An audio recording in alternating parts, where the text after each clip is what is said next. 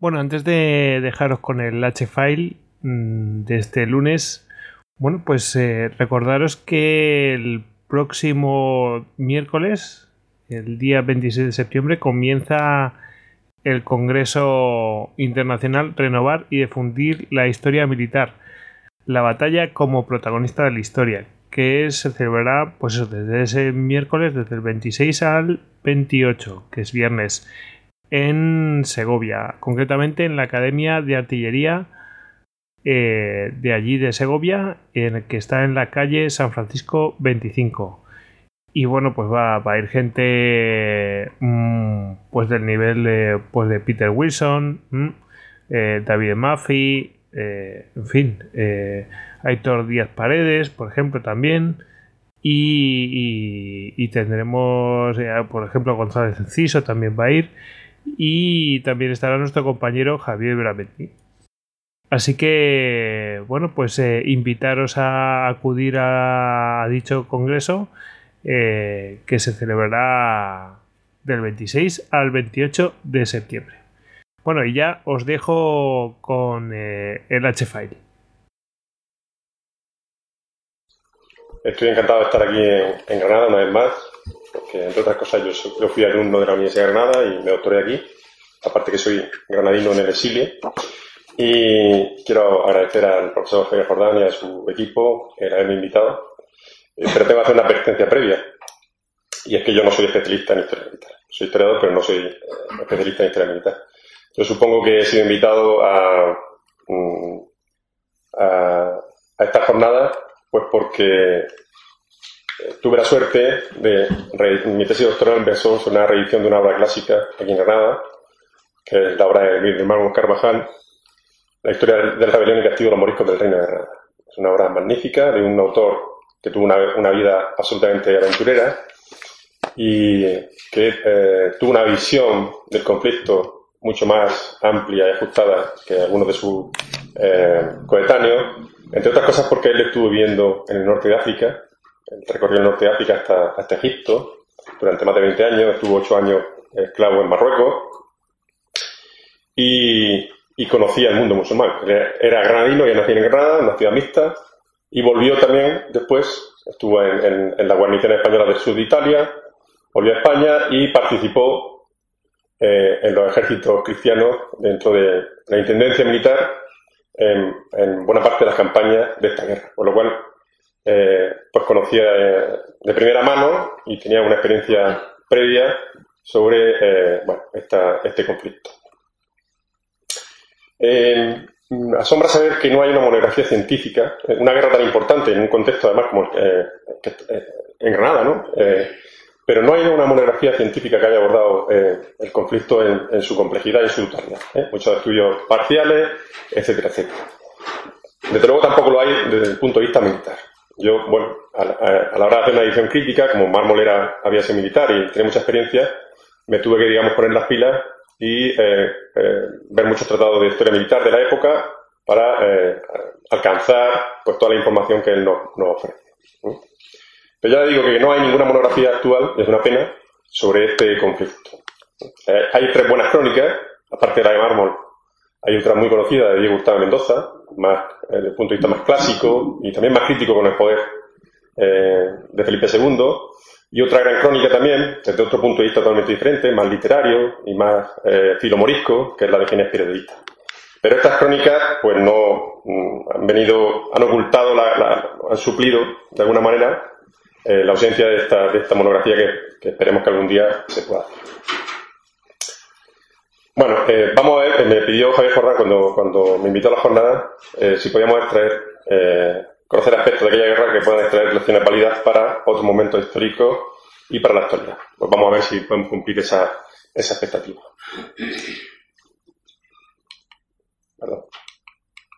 Bueno, la noche del 25 de diciembre del año 1568, es decir, la noche del día de Navidad, un grupo de moriscos armados y ataviados como turcos, procedentes de la Alpujarra y de lugares cercanos a Granada, irrumpieron en el barrio del Albaicín al mando del cabecilla Ben Farax, instando a sus compatriotas a sublevarse contra los cristianos.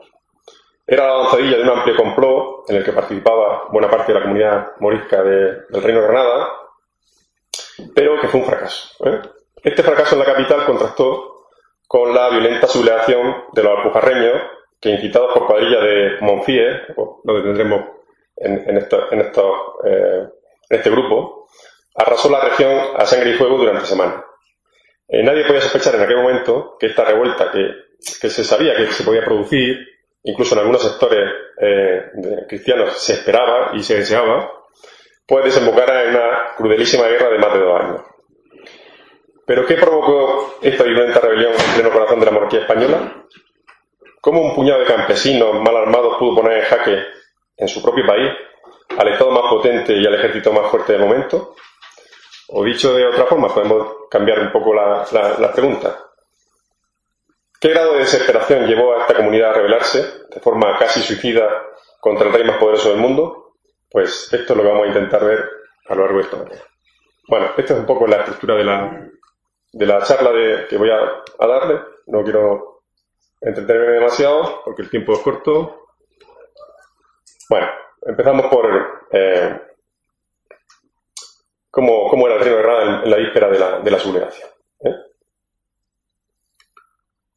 Bueno, el, reino de Granada era un reino mixto como consecuencia de la conquista eh, de 80 años antes, la conquista de, de los reyes católicos en 1492 una población mixta pero no igualitaria. Había dos grupos sociales muy diferenciados. Los cristianos viejos por un lado, de origen castellano en su mayoría, y los eh, descendientes de musulmanes, eh, los moriscos. Se calcula que en el Reino de Granada, que abarcaba aproximadamente, un mapa histórico, pero bueno, vendría a ser lo que hoy son las provincias de Málaga, Granada y Almería, contaba en vísperas de la guerra con una población de unos 275.000 habitantes, ¿eh? de los que unos 150.000, algo más de la mitad, 55%, eran moriscos. Pero, ¿quién eran los moriscos? ¿Eh? A veces hay términos que los que eh, no son especialistas en la materia, pues confunden. Mudéjares, moriscos, mozárabes. Bueno, los moriscos en realidad eran los descendientes de los musulmanes autóctonos de, de la zona, bueno, en toda España, que fueron obligados a bautizarse en el año 1500. ¿eh? Nominalmente eran cristianos a partir del bautismo, pero siempre fueron, discriminados y se les consideró cristianos nuevos. ¿Vale? Aunque nominalmente cristianos, pues mantenían sus costumbres y usos culturales y en la mayoría de los casos practicaban su antigua religión de forma clandestina. Los moriscos eran mayoría en las zonas rurales del centro y del este del Reino de Granada, aproximadamente las provincias de Granada y Almería, y contaban con importantes minorías en algunas de las ciudades del reino. ¿eh? Entre el 30 y el 40% de los, de los habitantes de Guadix, de Baza, de Motril o de Almería eran moriscos. Pero es que en la capital ese porcentaje llegaba al 50%. ¿eh? Era en realidad una, una ciudad con la mitad de población de origen cristiano viejo y la mitad morisca.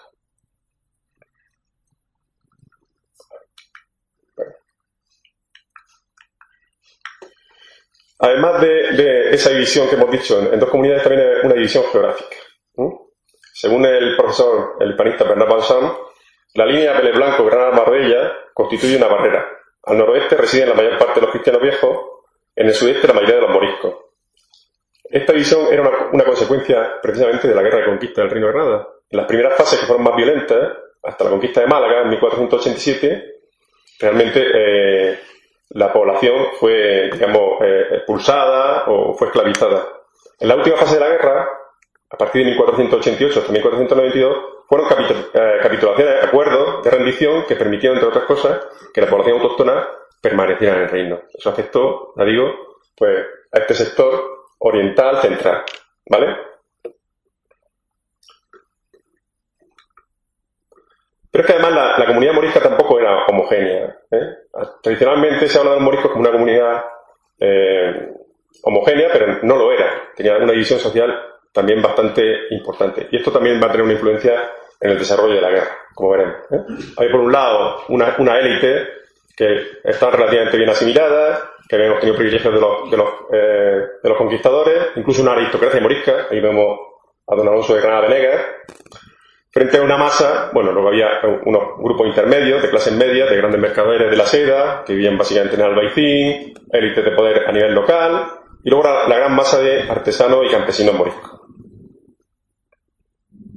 Tampoco tenía el mismo nivel de asimilación y contacto con los cristianos eh, los que vivían en ciudades y zonas llanas que los que estaban en comunidades aisladas en las montañas, por ejemplo en la Alpujarra. No solo en la Alpujarra, sino en la Sierra de Málaga, en la Sierra de Filabre, etcétera, etcétera. Los moriscos, en general, sufrían una situación de creciente presión económica y fiscal, una fuerte discriminación social y una represión judicial, religiosa, por ejemplo, en los años previos a la, rebelión, la Inquisición eh, pues cargó eh, directamente contra la comunidad morisca y también una, represión cultural.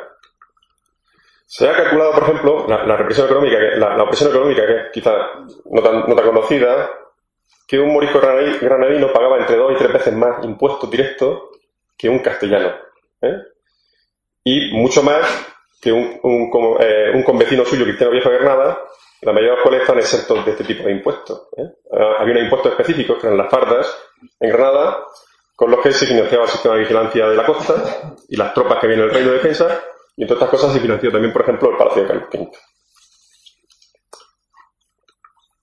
Bueno, y llegamos así al año 1566. ¿eh? A comienzos de la década de 1560, fue un sector de la corte de Felipe II, el más intransigente, el más confesional, de acuerdo con las nuevas doctrinas contrarreformistas del Concilio de Trento, pues puso su ojo sobre la situación casi herética de los moriscos. ¿eh?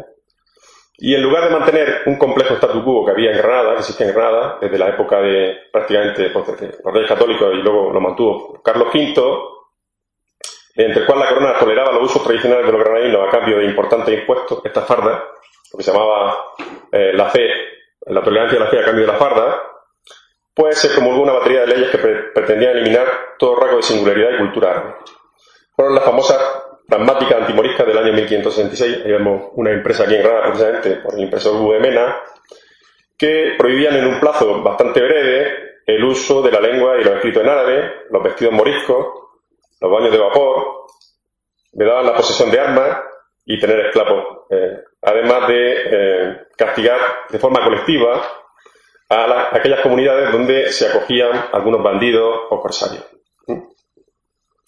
En fin, esta fue la gota que colmó el vaso de la sufrida minoría y comenzaron las conspiraciones para una sublevación general con la esperanza de la ayuda de otros países musulmanes.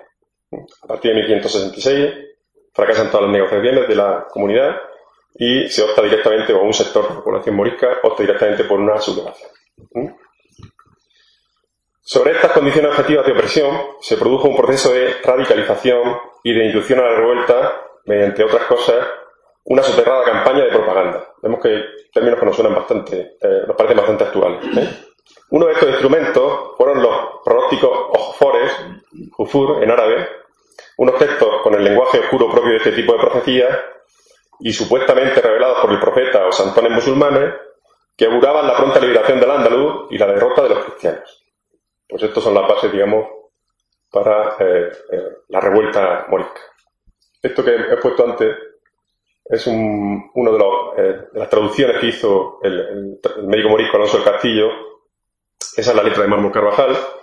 Y él incluyó algunos de estos pronósticos en su libro porque le da mucha importancia precisamente a esta, a esta propaganda como eh, catalizador de la, de la, revuelta y los originales se encuentran en el archivo de la bahía de Sacramento. No, los originales, las traducciones, las copias de mármol. ¿eh? Los jofores, la mayoría de ellos estaban en árabe, ¿eh? pero cayeron en manos del Santo Oficio, los mandó a traducir y mármol los reproduce en su obra. Bueno, pues nos vamos a encontrar con una guerra civil en un contexto de conflicto global. Tampoco nada nuevo. El Imperio Otomano en la década de 1560, cada, bueno, desde hacía ya unas décadas, eh, pues eh, fue ampliando sus conquistas en el, en el, sobre todo en el, en el occidente del Mediterráneo. ¿eh? Por ejemplo, ahí, esa franja verde, en torno a Argelia, sería la, regencia de Argel, que dependía del Imperio Otomano y que atacaba constantemente las costas españolas. Bueno, pues esta situación de agravamiento social que hemos visto en Granada, que además es un reino de frontera, porque es un reino costero, pues se produjo además este contexto eh, de enfrentamiento entre la monarquía hispánica, o sea, los, dos grandes imperios en aquel momento en el Mediterráneo, que son el Imperio Otomano y la monarquía hispánica. Que cada vez se expandía más por el Mediterráneo, como he dicho, y que llegó a su culmen con la, con la batalla de Lepanto, que se produce inmediatamente después de la conclusión de la guerra de Granada. ¿eh? De hecho, el comandante jefe de la, de, la, de la, flota de la Santa Liga fue don Juan de Austria, que se forjó como general en la guerra de la Alpujarra y que además la mayoría de las tropas embarcadas en la calera española eran veteranos que apenas seis meses antes habían estado luchando en Granada. ¿eh? Se puede considerar que la guerra granadina, un jalón más del conflicto, este conflicto entre internacional y que en cierto sentido sirvió como un banco de pruebas para las tropas españolas, que por otra parte ya tenían mucha experiencia en el norte de África. Pero es que además en 1568, perdón,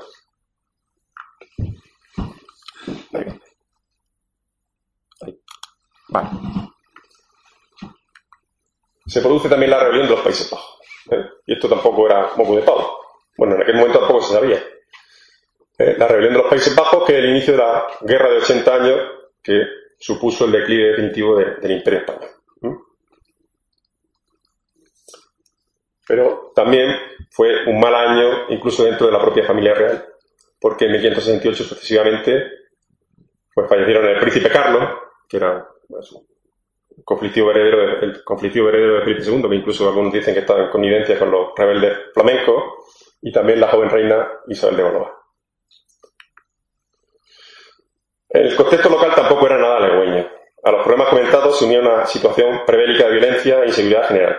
Buena parte del reino de Granada, sobre todo las zonas costeras y montañosas, pues estaban eh, azotadas desde hacía décadas por las bandas de los monfíes, el término procede del árabe munfi y significa desterrado o proscrito. Este tipo de grupos insurgentes ya existían desde el final del siglo XV, como ha demostrado recientemente el profesor Peinado Santalla de aquí de la Universidad de Granada, portada de, dos de, sus libros que han aparecido en los dos últimos años, y constituían una suerte de guerrilla compuesta por moriscos fuera de la ley que se refugiaban en las montañas y que con el apoyo de la población civil, de sus compatriotas, se sostenían asaltando a los caminantes y daban cobertura a las inclusiones norteafricanas. Tenía un claro componente ideológico y de resistencia, es decir, político. ¿eh? O sea, sería eh, la avanzadilla de, esta insurgencia. La prueba de, ese matiz político, entre otras cosas, como dice el profesor Peinado, es que la mayoría de sus víctimas eran cristianos viejos. Y sobre todo clérigos, bueno, eh, fundamentalmente cristianos viejos. Esta resistencia activa se mezclaba con otra pasiva. También durante el siglo XVI, en que estaba prohibido, existieron numerosas huidas masivas de población morisca al norte de África, que en muchos casos luego se enrolaban también en las la naves corsarias y volvían, puesto que conocían el terreno, a eh, pues, asaltar las costas granadinas.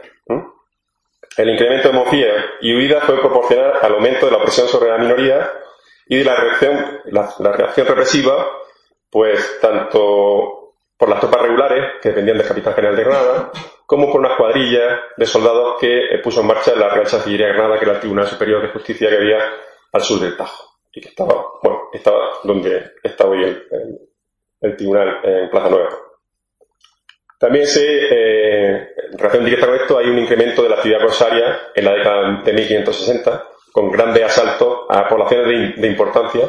Por ejemplo, en, eh, en, el año 1562 se atacó Níjar, Tres años más tarde hubo un ataque importantísimo sobre Órciba, en plena Alpujarra, o sea, retirado de la costa, eh, donde se llevaron más de 500 moriscos al norte de África, y al año siguiente otro también en Tabernas.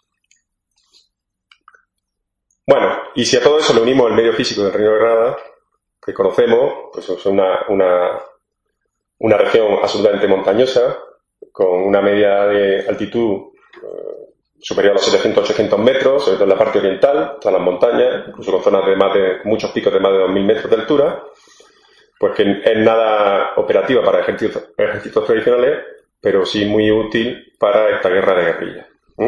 O sea que el caldo de cultivo y los elementos para la sublevación están servidos. Bueno, pasamos directamente a estudiar un poco el estallido de la revuelta y la creación de un Estado Islámico que hemos llamado. La propagación de la revuelta de la Alpujarra, eh, en realidad hubo, eh, el ataque que hemos visto al Albaicín fue el día 25, pero ya desde el día 23 empieza la sublevación en la Alpujarra, eh, con el asesinato de, algunos escribanos que volvían a pasar la Navidad, escribanos cristianos, a pasar la Navidad a su casa en Granada, fueron asesinados y algunos, algunos grupos de, soldados también. La, la, rebelión, como ven ahí, se expandió desde, desde el este, perdón, desde el oeste hacia el este. ¿eh? Por eso la gradación de color que vemos Los más intensos son del día 23 de diciembre y se fue extendiendo hacia el oeste, ¿eh? con matanzas, etcétera, etcétera. En algunos sitios triunfó, en otros sitios no triunfó, eh, pero la dinámica siempre fue la misma. Cuadrillas de Monfíes, bajo las órdenes de Abel Farax, llegaban a los pueblos, saqueaban y asesinaban a los cristianos y alzaban de grado o a la fuerza a sus vecinos moriscos. Se asistió durante aquellas primeras semanas a una orgía de sangre y destrucción de los símbolos del poder cristiano. Se calcula que fueron asesinadas durante las primeras semanas de la guerra unas 700 personas, la mayoría de ellos varones, entre ellas el alcalde mayor y numerosos clérigos eh, de, toda la Alpujarra, así como algunos moriscos acaudalados o asimilados que no quisieron unirse a los rebeldes. Pronto las crónicas y la propaganda cristiana lo elevó a la categoría de eh, casi mártires. Además de los crímenes cometidos en la mayoría de los pueblos de Alpujarra, no menos simbolismo revistió la eliminación violenta de todos los referentes del poder establecido. Aparte de la sistemática destrucción de, los símbolos religiosos, las iglesias fueron quemadas, todos los objetos de culto y, las eh, imágenes también destrozadas, los sublevados arremetieron también contra instituciones civiles castellanas, con la detención y muerte del alcalde mayor de la Alpujarra y otros oficiales, escribanos, alguaciles, etcétera, etcétera, la liberación de los moriscos presos en la cárcel pública y el saqueo, esto también es interesante, el saqueo y quema de las escribanías, especialmente de las que custodiaban los procesos judiciales. Por eso hoy en día, por ejemplo, si acudimos al archivo notarial, que está aquí, aquí al lado, eh, en el colegio notarial, pues protocolos notariales de antes de, la guerra, de los de Alpujarra, prácticamente no se conserva ninguno porque perecieron, digamos, también en, este, en esta rebelión. Esta furia iconoclasta y anticlerical recuerda bastante a la que en algunas zonas de este mismo territorio se repitió con motivo del fracaso del golpe militar de 1936. Si cambiamos al Monfí por el, miliciano anarquista, el resultado fue bastante similar. Con la única diferencia de que en este último caso Roma sí ha reconocido la condición de mártires a los clérigos y algunos civiles eh, asesinados y los de la, eh, los llamados mártires de la Alpujarra nunca tuvieron un reconocimiento, digamos, por parte de la Iglesia. Bueno, eh, ¿Por qué decimos que, fue una guerra civil? ¿Eh? De hecho, Pérez titula eh, su, crónica como Guerra Civil de Granada. Pues cumple la mayoría de los parámetros que los especialistas atribuyen a este tipo de conflictos. Por ejemplo, la existencia de un clima previo de, descontento e, e intensa desigualdad y polarización de la social, como hemos visto, Poca diferencia entre una guerra regular y la guerrilla, entre soldados pobremente equipados y civiles armados, era prácticamente los dos bandos igual. Eh, otro elemento es el, alto grado de violencia incontrolada infligido por, por parte de los propios civiles. El importante papel del componente ideológico identitario, en este caso religioso, en la aplicación de esa violencia física y simbólica que hemos visto. Y sobre todo un elemento esencial, la pérdida del monopolio de la violencia por parte del Estado castellano y la incapacidad de reprimir los excesos de los exaltados de ambos bandos. Bueno, pues a la acción de los, de los moriscos se produjo una, reacción también por parte de, la población civil eh, cristiano vieja, tanto del reino como de los reinos eh, cercanos, reino de Jaén, reino de Sevilla, Córdoba y Murcia, que, eh, bueno, que fueron los primeros que acudieron en masa pues, a sofocar la rebelión y sobre todo y principalmente estas milicias concejiles vinieron a robar y a esclavizar. ¿vale? Es decir, los tratadistas de la época que el soldado que no tiene salario no es soldado, es un ladrón. Eso es. También hubo grandes desplazamientos de población, que también es una característica típica de estos conflictos civiles. Los moriscos que estaban inseguros, donde eran minoría, pues se concentraron o bien en las ciudades o en otras localidades donde eran mayoría, y los cristianos viejos hicieron otro tanto. También hubo una radicalización de ambos bandos, y también la represión de los más tibios. Aquí sabemos cuando en una guerra civil no hay, no hay medias tintas, no hay grises, o eres blanco o eres negro.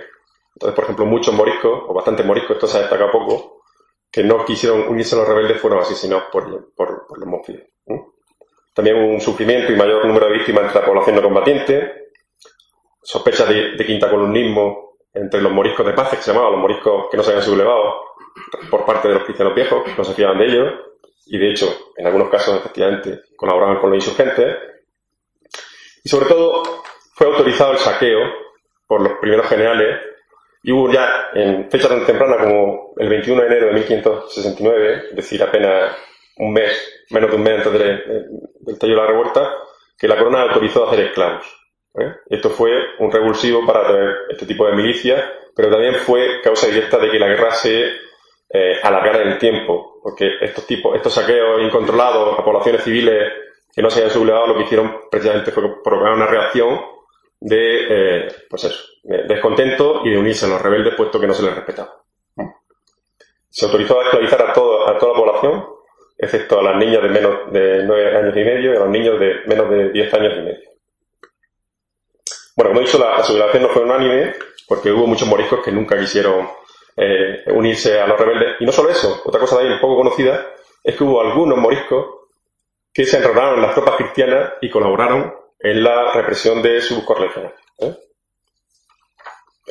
Normalmente este tipo de información en las crónicas no aparece, pero en la documentación de la época sí. Bueno, lo que se intentó por parte de los rebeldes fue restaurar, un, eh, instaurar o restaurar un Estado islámico. Porque la sublevación tenía, aunque siempre con un matiz religioso, en aquella época además eh, la, religión y la política estaban mucho más unidas, el objetivo era restaurar o instaurar un, Estado islámico. No parece casual que los rebeldes eligieran como rey a un líder joven de la aristocracia morisca que se decía, eh, se decía descendiente de los omeyas de Damasco y de Córdoba, que además fue coronado aquí en el Albaicín siguiendo el, antiguo ritual de los reyes nazaríes, que adoptó el sobrenombre de Muley, nuestro señor, como los antiguos sultanes, y que recuperó los usos y las fórmulas de las cancillerías magrebí y granadina. Este fue el famoso don Fernando de Córdoba de Valor, que además era regidor del Ayuntamiento de Granada, y que pasó a llamarse Aben Umeya. ¿eh? Muley Mahamed Aben Bueno, pues este, eh, este joven eh, rey pues abandonó Granada unos días antes de la revuelta del Albaicín, recorrió la Alpujarra, eh, pues siendo reconocido como rey en, todas las comarcas de la Alpujarra y bueno, preparando la defensa contra los cristianos. El título que aceptó fue, según los cristianos, el de rey de, rey de la Alpujarra, pero en la mayoría de los documentos de la época aparece como rey de los andaluces. Pero bueno, en realidad lo que querría decir, suponemos que es emir de los andalusíes, ¿eh? es decir, de, los españoles musulmanes. Inmediatamente después de la llegada del, rey recién coronado, pues ya pone la base de lo que fue un, nuevo Estado. ¿eh? Crea un consejo asesor donde está la mayoría de la aristocracia morisca, de sus, eh, los linajes que le eran fieles, como los valoríes, etcétera. Crea una cancillería y crea los elementos de un Estado, pues un incipiente ejército, que ahora veremos cómo está compuesto, e incluso pues una hacienda, lógicamente, que se nutría pues del botín de guerra, de todo lo que habían requisado a los, a los cristianos, etcétera, etcétera. Y también eh, lo que es importante es que se restableció el culto con la apertura de mezquitas, nombramiento de alfaquíes, recuperación de antiguas rábitas o lugares de devoción y la ley islámica en toda la zona rebelde con nombramiento de jueces o cadíes. Pero como ya he apuntado antes, eh, había, eh, existía dentro del núcleo de los rebeldes pues, notable diferencia. Como no resulta infrecuente en estos movimientos insurgentes, pronto se advirtieron dos grupos o tendencias principales dentro de los sublevados, que podríamos definir básicamente como un bando moderado, que estará compuesto eh, pues, por estas élites políticas y sobre todo también por la burguesía morisca, eh, los grandes mercaderes de seda del Albaicín, y que pretendían, realmente lo que pretendían, mediante un amago de revuelta, era, digamos, asustar un poco al rey, a la corona, para que suspendiera la aplicación de las pragmáticas, de estas leyes, y se volviera al statu quo anterior. Es decir, yo te doy dinero y tú no te metes conmigo, no dejas nuestros usos culturales, etcétera, etcétera. ¿Vale? Porque, como dice Mármol, no querían ser sujetos a rey moro, que ninguno les estaba tan bien como el que tenía. De hecho, algunos de estos, en cuanto vieron la violencia y el cariz que tomó la revuelta, inmediatamente en cuanto pudieron, se entregaron al Marqués de Mondeja, al capitán general, y se rindieron. Pero, sin embargo, existía un colectivo más beligerante, el de los radicales que iniciaron, mantuvieron y extendieron la sedición de forma violenta, que iba más allá. No querían regresar al pacto previo, sino que lideraban un movimiento político y religioso alternativo que implicaba la reconstitución de un Estado musulmán independiente. O lo que incluso era más preocupante en el contexto internacional que hemos visto, una suerte de reino satélite de la regencia argelina, es decir, del Imperio Otomano, pero en la propia península ibérica. Bueno, hemos destacado también la importancia de los linajes eh, en, la cultura árabe, es muy importante, y dentro de la composición de los rebeldes, pues también tuvieron eh, un peso específico eh, estos linajes. Lo que pasa es que algunos de ellos estaban enfrentados ya previamente, como los paloríes, que eran los, los, los con los avanzados, por ejemplo, que también eran de la localidad de Valor eran, eran, eran contrarios, o incluso Aben Humeya, que, que, bueno, cometió muchos errores. Uno de ellos fue hacer una serie de asesinatos colectivos de la gente que, o purga dentro de, su bando, pues, por ejemplo, asesinó, mandó asesinar a, su suegro, Miguel de Rojas, que era de, de y todos los linajes de, esa parentela pues se pusieron en su contra y al final pues consiguieron asesinarlo como sucio. ¿Vale? Todos los autores coinciden en que estas disensiones internas fueron eh, el principio del fin de, la, de los insurgentes. Bueno, ¿y cómo era este ejército insurgente? Pues el morisco era un ejército popular que se hizo a marchas forzadas, que nos recuerda en muchos aspectos también al creado en la España republicana tras el golpe del 36, que se levantó a marchas forzadas después de fracasar la, insurrección, falto de líderes con experiencia, aunque sí eran muy respetados porque eran muy violentos, imponían, digamos, eh, su voluntad, pero no tenían demasiada experiencia militar, y con una composición muy diversa. La masa principal la constituía el campesino y artesano, con nula experiencia militar y con pobre y muy poco eh, armamento. Desde luego, eh, la dirección del ejército recayó, este ejército popular recayó básicamente sobre los líderes monfíes. Eh, ya hemos visto quién eran los monfíes, pero hay, otro sector también interesante que aparece en la, fuente, que se une a los monfíes, que son los llamados gandules. ¿Eh? No tiene nada, que ver con el concepto que tenemos hoy de, esa palabra. Gandul eh, viene del árabe gandur y significa, según el arabista Felipe Maillo, un joven de humilde condición, alegre, liberal y dispuesto a tomar fácilmente la arma. Pues estos gandules, que eran, eran, grupos jóvenes, muy, muy radicalizados, se caracterizaban, entre otros aspectos, por su imitación de la vestimenta de sus admiradas tropas otomanas. Y no conviene valorar el importante papel que en este, como en tantos otros conflictos, tienen los jóvenes radicalizados y violentos. Luego también existieron tropas extranjeras eh, apoyando a, los insurgentes, aunque siempre fueron un, número bastante limitado. También eran, eran de diversa procedencia, porque había bereberes, soldados aventureros, corsarios, en busca de fortuna, así lo dicen las fuentes, y un pequeño contingente militar de soldados otomanos enviados por la regencia argelina. Estos turcos, como lo denominan las fuentes, aunque en su mayoría eran renegados eh, europeos eh, de Argel, y los moros es decir, los magrebíes, actuaron como tropas de élite y como asesores militares por su mejor preparación militar y armamento. Y más que un apoyo bélico determinante, pues apenas fueron unos 4.000 efectivos, en torno al 5% del ejército insurgente, sirvieron para subir la moral de, de la tropa con la esperanza de una ayuda más decidida del imperio turco que nunca se materializó. Pero también hay constancia de la llegada de voluntarios de la, de la fe, de mujahidines, o combatientes de la yihad, o guerra, eh, que traducimos alegremente como guerra santa, que están mucho más ideologizados. Tampoco es una novedad pues fue una tradición, ha sido una tradición también, desde la época eh, medieval, pues, con los almorávides y, los almohades, etcétera, pues también eran tropas, eh, eran movimientos políticos religiosos que, eh, que invadieron, digamos, al Andaluz, puesto que defendía una mayor pureza del Islam, etcétera, etcétera. Mármol, que ya los conocido durante su estancia en el Magreb, afirmaba en su otra gran obra, Mármol escribió otra obra magnífica, que es la descripción general de África, decía literalmente de, esta, de estos mujahidín, prometió Mahoma a los que murieran defendiéndola, es decir, la ley o el Islam, que son los llamados yuheda o mujahidín, que quiere decir confesores de la ley, pues prometió que no morirían y un paraíso lleno de todo género de vicios y deleites carnales. El mismo autor nos informa que en el ejército morisco que participó en la batalla de Berja el 2 de junio de 1569 contra el Marqués de los Vélez, dice Mármol, iban muchos berberiscos con guirnaldas de flores en las cabezas porque habían jurado de vencer o morir mushaidines, que quiere decir mártires por la ley de Roma. Estos desventurados engañados del demonio, que no temen la muerte, con vana esperanza de gloria eterna, se meten en grandes peligros de la vida.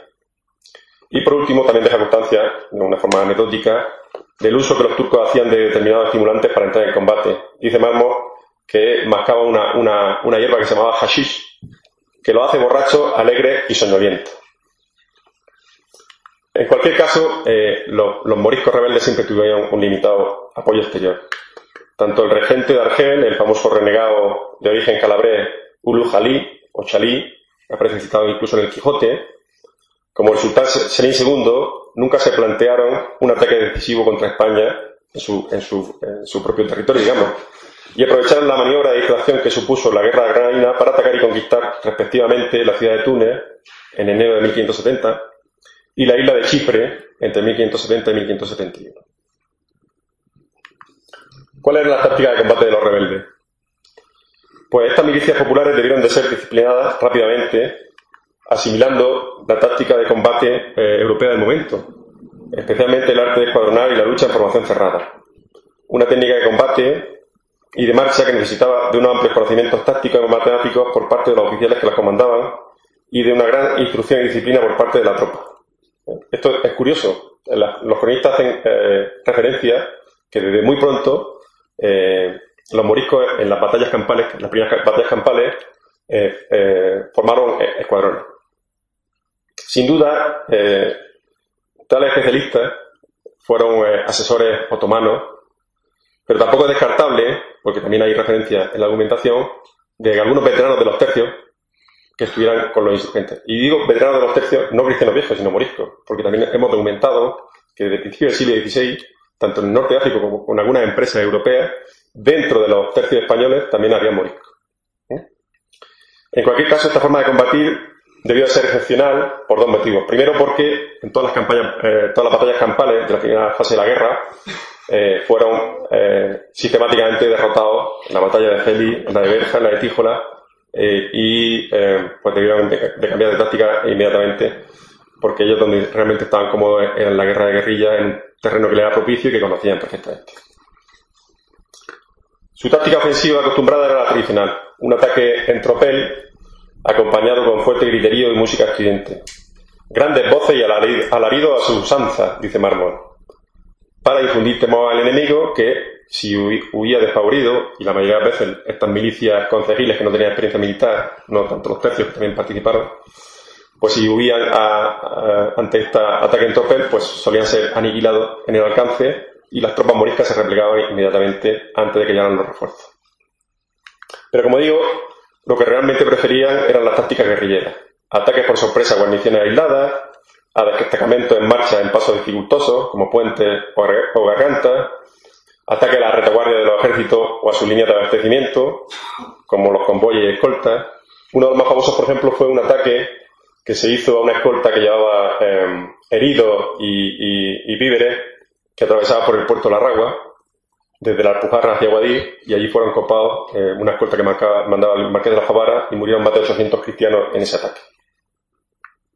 De hecho, esta, estrategia global fue asumida por Abenabó, que fue el sucesor del segundo rey de, los moriscos, desde la primavera de 1570, el segundo año del conflicto, por recomendación de sus propios asesores militares, y que tenía como objetivo alargar la guerra en espera de una ayuda exterior determinante que nunca acabó de llegar. Lo afirma sin mármol también, nota noticia de, este cambio de estrategia. Dice que Abenabo lo hizo por consejo del Abaquí, que era el Jabquí, o el Abaquí, que era su general en jefe, que decía que no se pusiese a riesgo de batalla con el duque de Sesa, que en todo le era superior, sino que le cansase acometiéndole con escaramuzas y necesitándole con hambre, porque aunque le desbaratase, habría ganado poco si formando su majestad mayor ejército, tornaba a enviarle sobre él y que lo mejor sería entretenerle hasta que le viniese algún socorro de gente forastera. Los insurgentes no, llegaron, solo asimilaron el arte escuadronar eh, eh, europeo, sino que también tenían conocimiento de poliorcética, es decir, del arte, la técnica de atacar y defender las plazas fuertes, como se comprobó pues, en las defensas que hicieron en, en Ujíjar, en Poqueira y en especial en el, en el asedio de Galera, que fue la batalla más importante de toda la guerra, donde bueno, hicieron eh, los asesores eh, otomanos, eh, por ejemplo, el capitán turco Carabajal, dice Mármol que era hombre ingenioso en cosas de guerra y organizó la fortificación y las defensas de, de, Galera, incluso llegaron a utilizarse las contraminas, lo que, lo que son las contraminas, ¿no? Ante un asedio, ante la imposibilidad de los varios asedios fallidos que hubo en Galera, pues los cristianos hacían minas para explosionarlas y, romper las defensas, mientras que los moriscos hacían contraminas para picar y asaltar a, a los que estaban haciendo las minas. O sea que a ese grado de, de, perfección llegaron. O también, eh, también se aplicó eh, máquinas de, ataque, por ejemplo, a la torre de Ogiva, se aplicó en una máquina de asedio tipo tortuga para picar el muro y, conquistar la que están refugiados los cristianos en octubre del 69. También en el segundo asedio de Órgiva se utilizaron también minas explosivas para conquistar la ciudad. Sin embargo, el ejército rebelde tuvo sus puntos flacos en la escasez de caballería y de artillería. El armamento morisco era muy precario. ¿eh? No hay que olvidar que hemos dicho antes que era una minoría que tenía prohibido tener armas. Solo contaban inicialmente con algunas armas blancas, lanza, ondas y ballestas de caza, pero consiguieron rápidamente armas de fuego.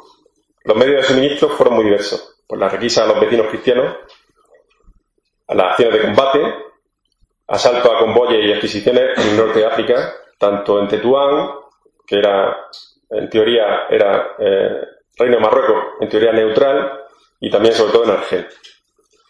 También se suministraron a Jebuce, básicamente, gracias al abastecimiento de sus correligionarios, eh, los moriscos de Pace, e incluso a través de mercaderes cristianos sin escrúpulos. Tampoco lo cuentan las crónicas, pero está documentado que había mercaderes cristianos que vendían a los insurgentes armas. En fin, el negocio este de la guerra pues, no conocía a veces límite. Bueno, el tráfico de armas fue tan importante que dice Mármol que la ciudad de Ujíjar vinieron a tener mercado donde se vendían armas, municiones, bastimentos y otras mercaderías, en tanta abundancia como en la ciudad de Tetuán. Y también sabemos que se llegaron a construir sendas fábricas de pólvora en Cantoria y en Galera.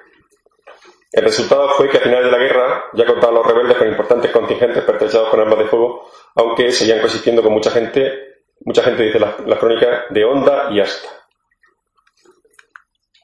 ¿Cómo vamos de tiempo?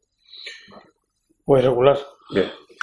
Vamos a hacer una, una, una, una pasada rápida sobre la evolución de los principales ejércitos moriscos. ¿eh?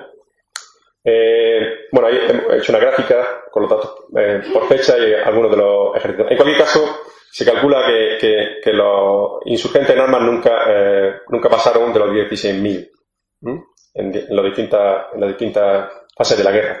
Algunos autores elevan ese número hasta los 20.000, con lo cual se equipararía casi casi con el número de tropas castellanas que, que se movilizaron contra ellas.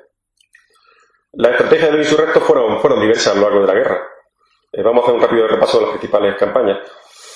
Bueno, lo, que hay que decir es que la estrategia inicial, esta suerte de golpe de Estado que quería hacerse con la ciudad de Granada, pues fracasó estrepitosamente, como consecuencia de ello se generó una guerra, una guerra civil. Pero la, estrategia inicial era hacerse con el Albaicín, hacerse con la Alhambra, que era la, guarnición principal de Granada, y una vez tenía conquistada la ciudad de Granada, toda la vega se sublevaba y supuestamente pues se quería hacerse con todo el reino. Bueno, eh, en el primer periodo de la guerra, aquí un mapa de, la, de, la, de mi tesis doctoral, eh, que no vamos a ver tampoco en detalle. Pues las, primeras fases de la guerra, bueno, ya hemos comentado que inicialmente ellos lo que hacen es sublevar, sobre todo en las zonas montañosas, en la zona de la Alpujarra, que es la que más domina, es los pueblos. Pero también hubo alzamientos un poco aventurados de lugares aislados que, lo que hicieron fue refugiarse en, sitios elevados en punto estratégico, eh, lo, que han llamado algunos la guerra de los peñones. Hay una serie, de, por ejemplo, en, Almería, el peñón de Inox o el peñón de la Guájara, eh, luego también en, el peñón de Frigiliana en Málaga o el fuerte de Arboto también en la Sierra de Málaga. Pero toda esta resistencia de lugares aislados están condenados al fracaso porque casi todos eh, ellos fueron expugnados tras asedios más o menos complicados por las tropas cristianas y en ocasiones por una defensa numantina de toda la población refugiada. Lo que se hizo también, una vez que la línea azul es la campaña del Marqués de Mondeja, la Alpujarra, que una vez que pasa el puente de Tablate y conquista Órgiva o recupera Órgiva, que no había llegado a caer, pues avanza por la Alpujarra sin mucha resistencia, fueron replegarse la zona occidental e intentar frenar al Marqués de los Vélez, que es la línea roja que venía desde, desde Murcia, eh, en la, en la, en la Alpujarra eh, Oriental.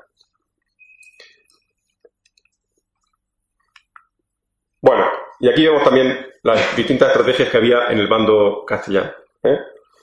En la primera fase, eh, esta primera fase se cerró cuando, en marzo de 1569, es decir, a los tres meses de la revuelta, Felipe II destituye al capitán general de Granada, lo hace volver a, la capital, porque él abogaba por una negociación y una combinación de represión limitada a los, líderes, a los líderes rebeldes y de perdón general sobre el resto de sublevados.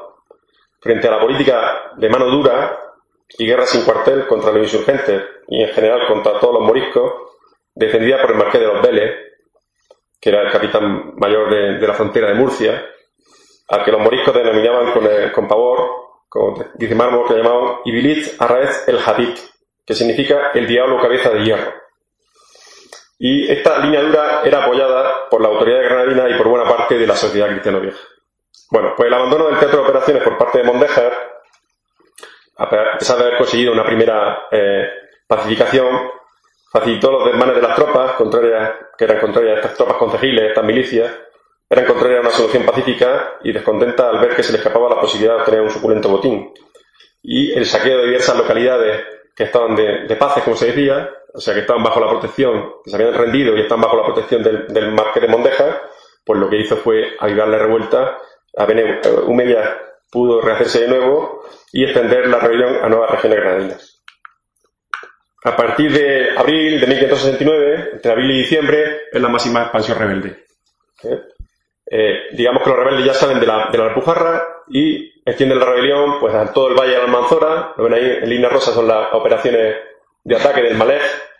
Desde el, el Marquesado de Tenete saltan a Almería, la zona de la Sierra de Filabre, Almanzora y sobre todo también al norte, la zona de Galera. Además, ya colindando con los reinos de Jaén y de Murcia lo cual se tenía bastante miedo en el verano del año 1569 porque se temía una extensión de la revuelta a los reinos de Murcia y de Valencia, que están relativamente cerca, que contaban con una importante minoría morisca. De hecho, se eh, intervinieron algunos mensajes de, los moriscos murcianos y valencianos que se suponía que querían unirse a los rebeldes.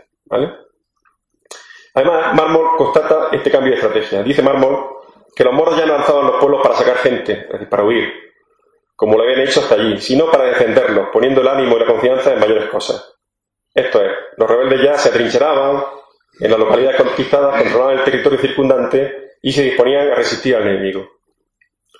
A pesar de que llegaron los tercios de Italia, eh, relativamente pronto, y que el rey mandó a su hermano Juan de Austria a, bueno, a poner orden en el ejército cristiano, pues tampoco fue muy efectivo. ¿eh? Se optó por Mm, ceder el mando militar al marqués de los Vélez, que estaba en la, Alpujarra, eh, pero se formó un formidable ejército para la época de más de 10.000 hombres y estuvo durante meses preparando la incursión, pidiendo más recursos eh, para preparar una gran batalla, una batalla decisiva, se suponía, en la Alpujarra.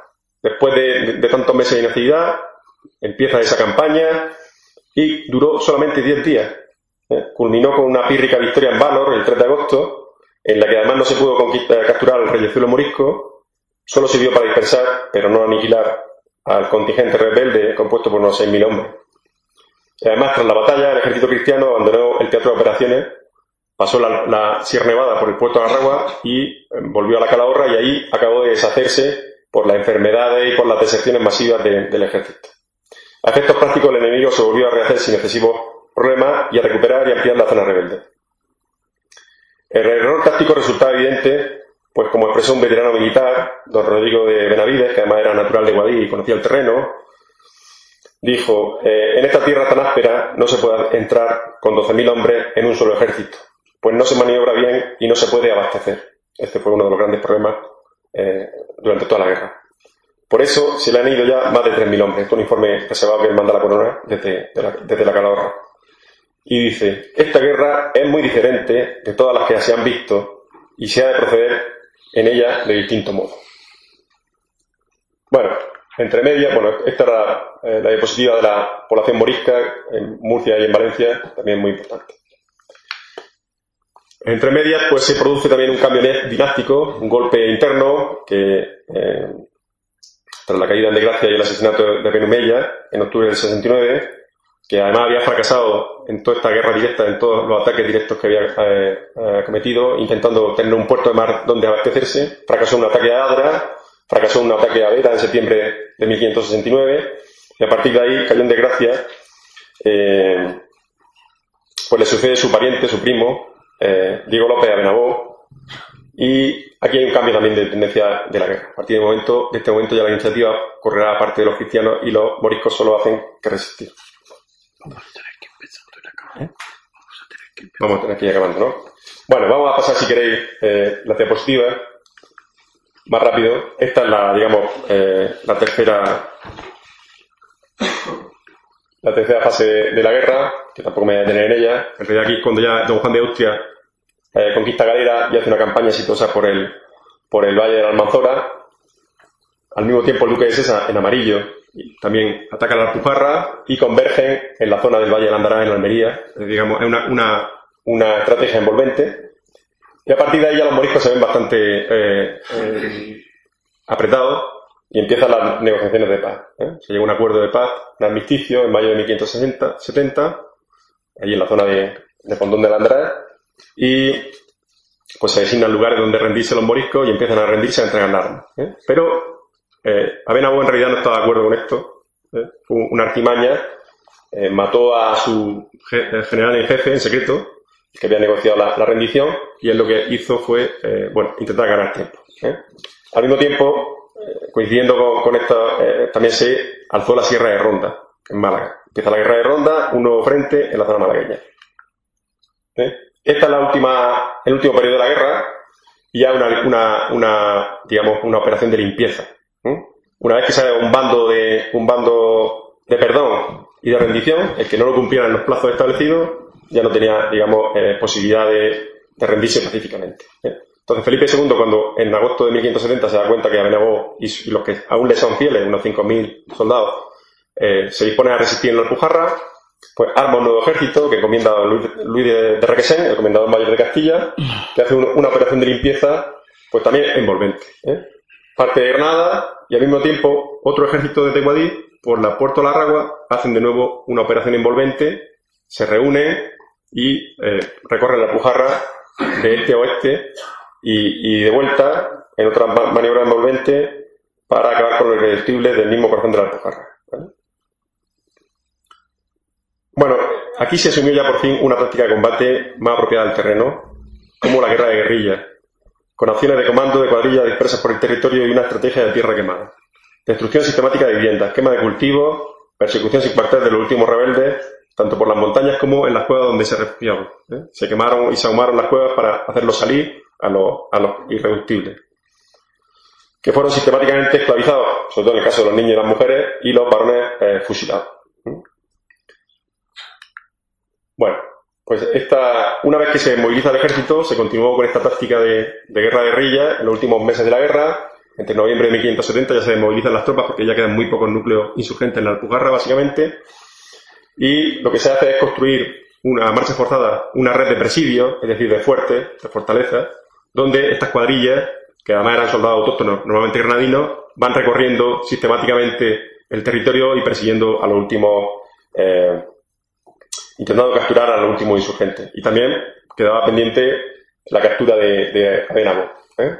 que no se produce hasta, hasta marzo de 1571. Abenabo eh, va cambiando continuamente de, escondite, pero luego hay una, una, compleja operación en la que intervinieron agentes dobles y traidores, pues acabó con su asesinato a manos de uno de sus lugartenientes, que era Gonzalo Sení, en una cueva de, de Mecina Bombaro. ¿eh? se trajo el cuerpo y se paseó por Granada el cuerpo de Abenabó, y su cabeza fue cortada y estuvo expuesta durante décadas en la puerta de Rambla con esa leyenda que, viene. Y la consecuencia de todo esto pues, fue la destrucción y deportación de un pueblo. ¿eh? Y digo que en muchos sentidos se puede considerar la guerra de Granada como una operación de limpieza étnica, puesto que su desenlace afectó al conjunto de la minoría independientemente de que hubieran participado o no en la guerra. Eh, los teólogos, incluso el Papa, estuvieron todos de acuerdo en decir que todos eran traidores al rey. Su pena de la traición, el delito de lesa majestad, era, era la muerte. Pero la magnificencia de Felipe II, pues, eh, rebajó la pena a la inferior grado que sería la deportación y la confiscación de bienes. ¿Vale? Bueno, pues se calcula que entre muertos y esclavizados eh, hubo unos 50.000 moriscos eh, que murieron durante la guerra. Solo en Granada Capital se calcula, Aurelia Martín Casal, que ha hecho una tesis sobre esclavitud en Granada en esa época, que se vendieron más de 10.000 esclavos en Granada Capital a lo largo de los tres años de guerra. Con respecto a las cifras de la deportación, pues la solución final adoptada por Felipe II para acabar de raíz con el problema morisco fue la expatriación a Castilla. Se decidió que todos los moriscos, en distintas fases, fueran saliendo deportados hacia Castilla. Daba igual que fueran leales o rebeldes. ¿eh? A estos últimos se les prometió que podrían volver una vez que acabara la guerra y recuperar sus propiedades o por lo menos compensaciones económicas, algo que nunca se cumplió. Bueno, se calcula que en total unas 80.000 moriscos, unas 80.000 personas abandonaron el reino entre 1569 y 1571 en su mayor parte mujeres, niños y ancianos. Eh, la expulsión general que fue en noviembre de 1570, en pleno invierno, pues causó más de un 20% de, baja entre los expulsados. Es decir, más de 20.000 personas murieron a lo largo del camino entre Granada y Castilla, porque coincidió con el invierno y una epidemia de tifo. En general ya he dicho que son 80.000 personas. Puede parecernos mucho hoy día, pero si tenemos en cuenta que las últimas investigaciones calculan que los judíos expulsados de España en 1492 en toda España fueron entre 50 y 70 mil eh, personas, pues ya nos hacemos una idea de lo que supuso, qué mazazo supuso esto para, para Granada, ¿no? Fue absolutamente una despoblación y una ruina económica. Más del 22% de los núcleos de población nunca volvieron a, poblarse. Casi 100 pueblos desaparecieron. Los colonos que, reemplazaron a los moriscos, pues tampoco eh, ocuparon ni mucho menos eh, eh, el volumen poblacional previo, se calcula que hubo un colono por cada tres moriscos desaparecidos. Y estos fueron los, itinerarios de deportación por la zona de Sevilla, por la zona de Albacete y la distribución de los moriscos eh, granadinos por toda Castilla. ¿eh? Hasta Castilla hasta Castilla y León llegaron. Pero los núcleos principales estuvieron en la Baja Andalucía, en Murcia y La Mancha. Y luego, por último, y ya que tocamos, esta última diapositiva, como en todo conflicto de este tipo, pues hubo un núcleo pequeño de derrotados que por diversos motivos no se rindió y continuó la resistencia en la zona de montaña o bien huyeron al norte de África y volvieron esporádicamente. Eh, una vez más, la solución que adoptaron fue echarse a la sierra. ¿eh? Tan solo en la región de Málaga y Ronda existieron hasta una decena de bandas de monfíes, algunas con hasta 300 hombres. ¿eh?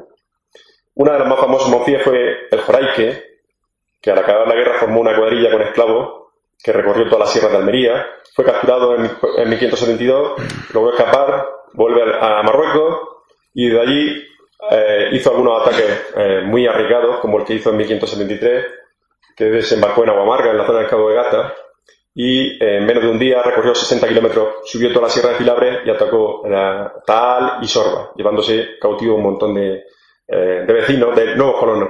Esto provocó un pánico generalizado y la despoblación de muchos pueblos que acaban de colonizarse con castellanos a los que se había repartido las propiedades confiscadas a los moriscos, eh, provocó grandes problemas de despoblación en, en, Granada, que no llegó a tener la población previa a la guerra hasta 1750, hasta un siglo y medio después.